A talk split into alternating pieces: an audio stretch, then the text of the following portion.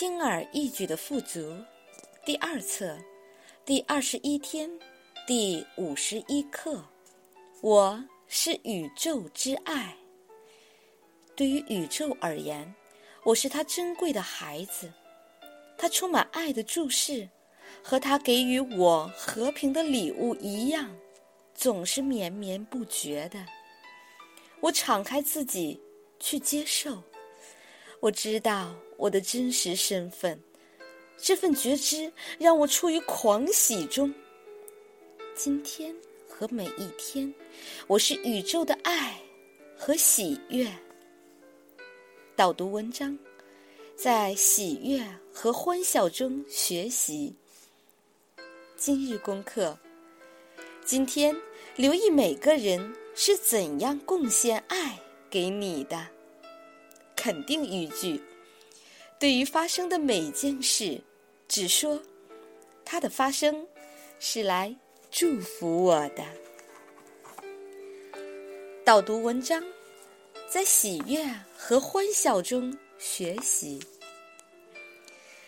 我在很多不同的国家生活过，体验过一些不同的宗教，发现宗教有一个共同点，他们都非常严肃。无论我追随哪一个教派，总是感觉自己很卑微和渺小。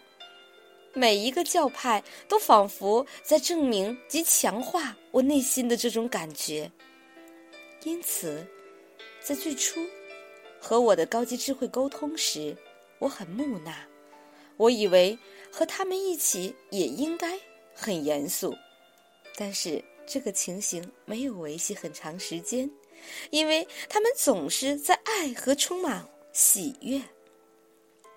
之后，当我的高级智慧首次给我轻而易举的富足的灵感时，我被告知，这是一个建立在喜悦、欢笑和分享奇迹上的学习工具。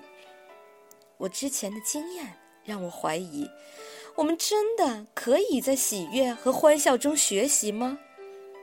于是我决定去问其中一位高级智慧：“你只能在喜悦和欢笑中学习，在乐趣中学习。”他回答：“太过严肃反映着恐惧，你的潜意识认为自己有罪和内疚，你的思想活在过去而不是当下。你要扩展你的意识，让它成长。”你必须活在当下的喜悦中，他补充。真正的大师们永远活在当下，他们知道这个世界是一场游戏，而我们注定是来玩耍和享受的。然后他继续告诉我关于他在地球上的生活。当他在身体里的时候。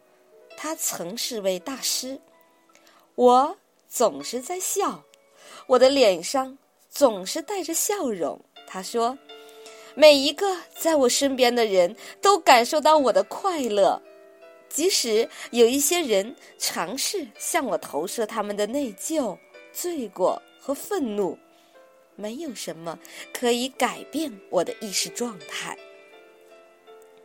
比上，他继续说。当你知道你是谁，明白你是多么的杰出，你将会意识到你一直被钟爱和眷顾。你只是想欢笑和分享奇迹。